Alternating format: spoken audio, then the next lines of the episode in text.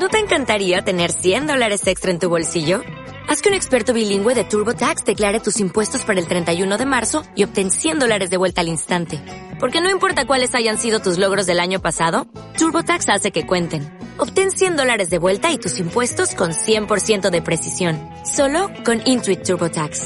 Debes declarar para el 31 de marzo. Crédito solo aplicable al costo de la presentación federal con TurboTax Full Service. Oferta sujeta a cambios o cancelación en cualquier momento.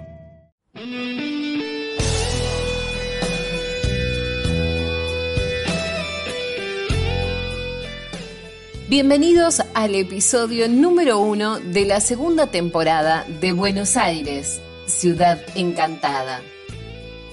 Antes que nada, en este tiempo quiero agradecer a todos los que me hicieron llegar historias y a aquellos que estaban esperando con ansias este ciclo. Así como es el caso de Claudia Tedesco, que me acercó esta historia en particular. Humildemente le pondré mi voz pero quedan ustedes imaginarse las escenas que les narro en cada leyenda. De esa manera trabajaremos en equipo. Se necesita solo un poco de imaginación y dejarse llevar por las palabras.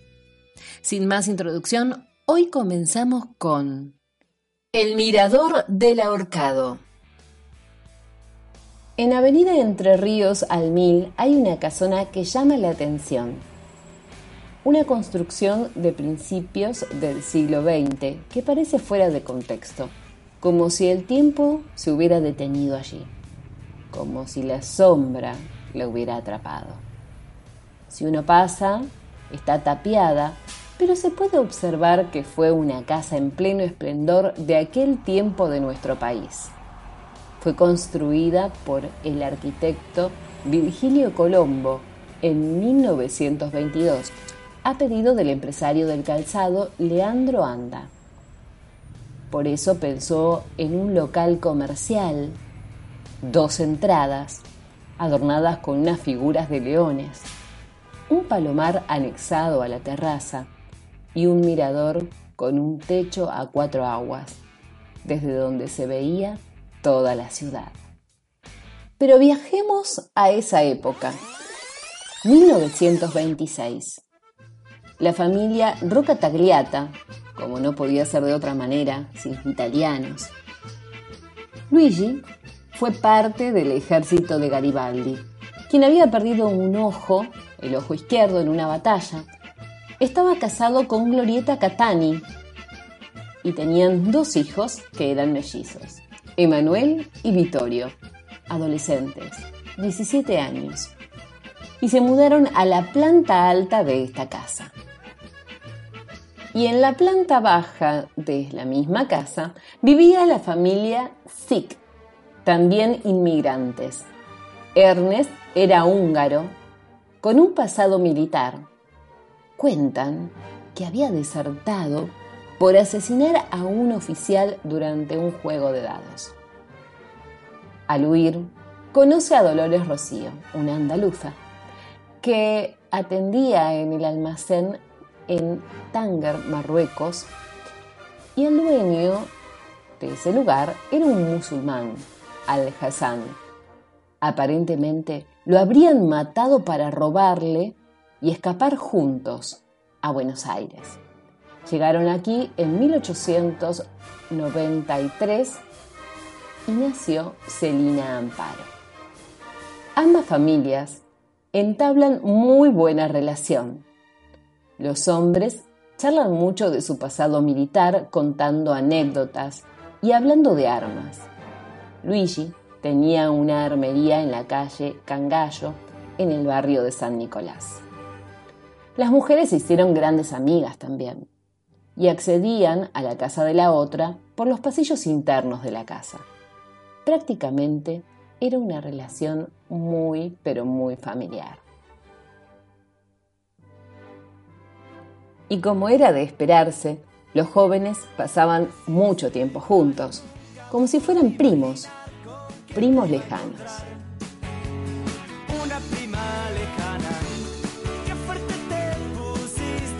Y sí, Amparo tenía una belleza única.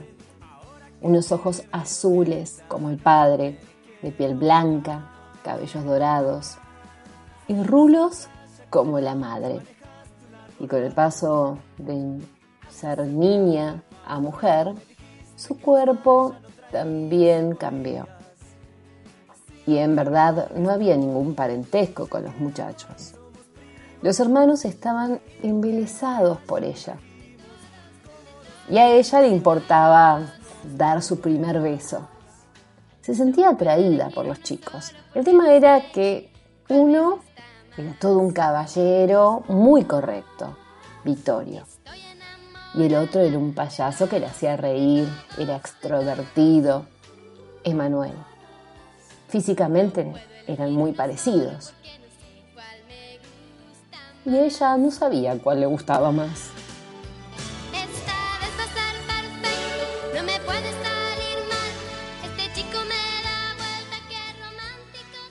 Y era muy pícara y comenzó a jugar a dos puntas con los Messi. Emanuel era el más lanzado y le robó un beso. Pero lo sentimental de Vittorio le llamaba más la atención. Siempre queremos al que no nos da demasiada pelota. Bueno, eso es una reflexión aparte. Continuemos con la historia.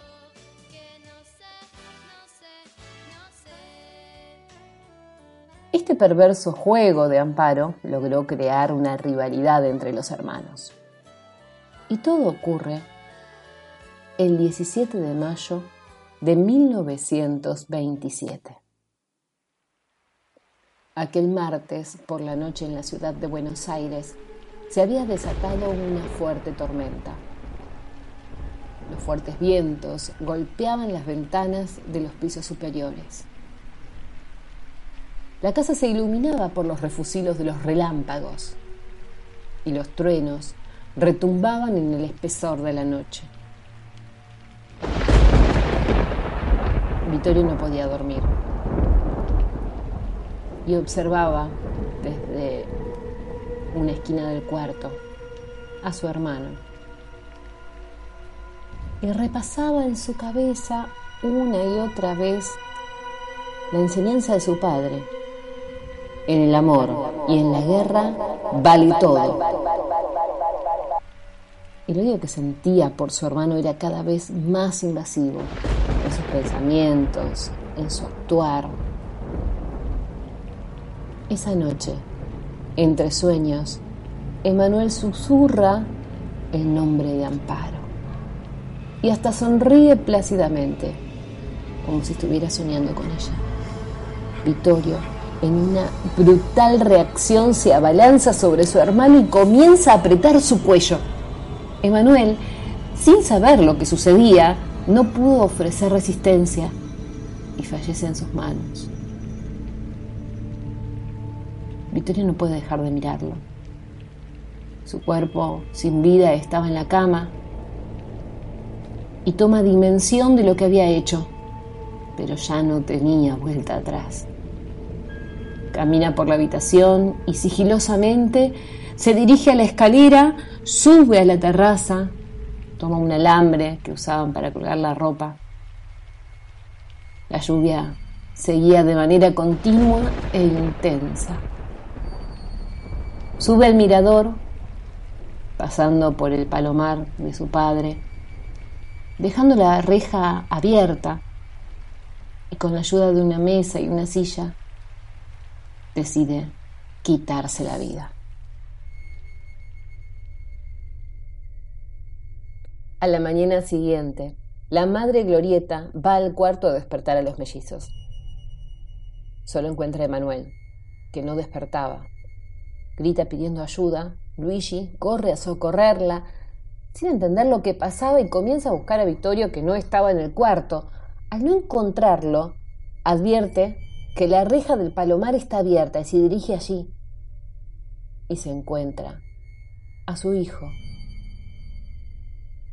Encuentra su cuerpo que se mece por el viento después de haberse suicidado. Impresionado por la escena de ver a sus hijos muertos, su corazón no resiste y cae al suelo, aún mojado por la tormenta, con un infarto. Glorieta ante tal desgarrador episodio, Intenta tirarse por el balcón, pero sus vecinos, la familia Singh, lo impiden. Ella fue trasladada a una clínica bajo un shock emocional. También se acercó un vecino que era médico para tratar de socorrer a Luigi, pero no tuvo éxito. Testimonios de los vecinos de la época dicen que no podían creer el extraño espectáculo de vuelo que las aves habían salido de sus nidos y sobrevolaban sobre la casa. Todas las miradas apuntaban a Amparo en la disputa que creó entre los hermanos. Los restos de los tres hombres fueron inhumados en el cementerio de la Chacarita. Amparo, al poco tiempo de lo sucedido, huyó a Brasil con Pedro Fosse, un carnicero de nacionalidad paraguaya. Tenía fama de jugador y mujeriego. Imitaba en el look a Carlos Gardel. Era inquilino del local comercial también de esta casa. Los padres de ella se fueron en su búsqueda y no volvieron más. Luego de un tiempo, le dan el alta a Glorieta, quien habitaba la casa, oscura, sola. Se pasaba horas mirando la ventana del cuarto de sus hijos, la nada misma. Varios años más tarde, muere y encuentra en su cuerpo en descomposición. Hoy la casa está deshabitada, permanece en pie, pero luce abandonada y tenebrosa. Algunos dicen que las noches de tormenta se puede ver desde el mirador a un, ahorcado.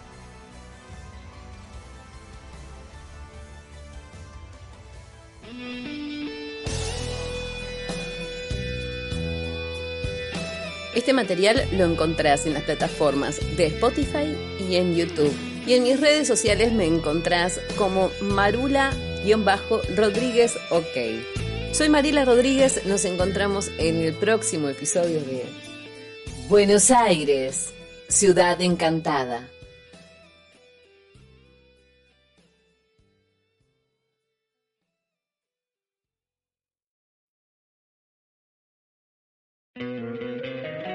Encantaría tener 100 dólares extra en tu bolsillo?